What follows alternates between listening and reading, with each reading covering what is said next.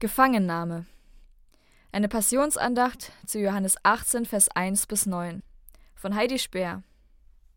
Wir begleiten Jesus auf seinem Leidensweg nach dem Johannesevangelium.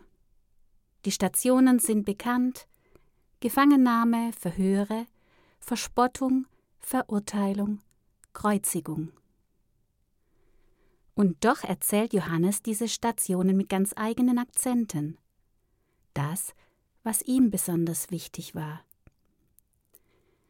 Wir hören nichts von den inneren Kämpfen von Jesus im Garten Gethsemane.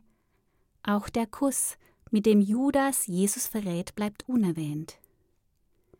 Johannes richtet unseren Blick ganz und gar auf den handelnden Jesus. Jesus ist mit seinen Jüngern in einem Garten an einem vertrauten Ort. Viele Male waren sie schon dort hatten die Stille genossen, ausgeruht, vielleicht sogar übernachtet.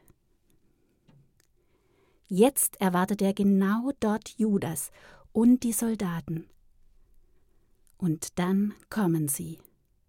Mit geballter Kraft, mit Fackeln, Laternen und Waffen. Jesus tritt diesen Bewaffneten gewappnet entgegen. Das war kein Überraschungsangriff. Er weiß genau, was ihm bevorsteht. Er weiß genau, was das bedeutet, und er weiß genau, dass es keinen anderen Weg gibt, um diese Welt zu erlösen. Er weiß, dass der Gipfel von Gottes Rettungsplan unmittelbar bevorsteht, und er will diesen Weg gehen, freiwillig und entschlossen. Ich bin es. Mitten in der größten Bedrängnis sagt Jesus diese Worte. Dreimal werden sie in den wenigen Sätzen von Johannes erwähnt. Und diese Worte hauen die bewaffnete Truppe um. Warum haben diese unscheinbaren Worte Ich bin es so viel Macht?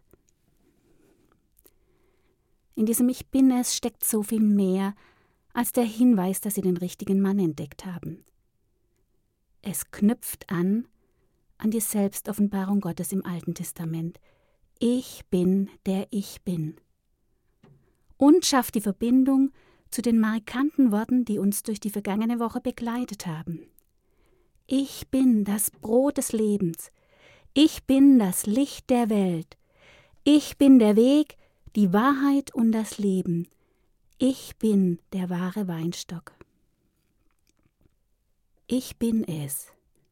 Ich bin der, den ihr sucht. Jesus duckt sich nicht weg, wenn es eng wird. Er versteckt sich nicht im Dunkeln und auch nicht hinter seinen Jüngern. Er stellt sich der Not, der Bedrängnis, wie schwer sie auch sei, und sorgt dabei noch für seine Nachfolger. Sie stehen in seinem Windschatten, sie sollen bewahrt bleiben. So ist das bis heute. Er stellt sich zu uns. Er stellt sich vor uns.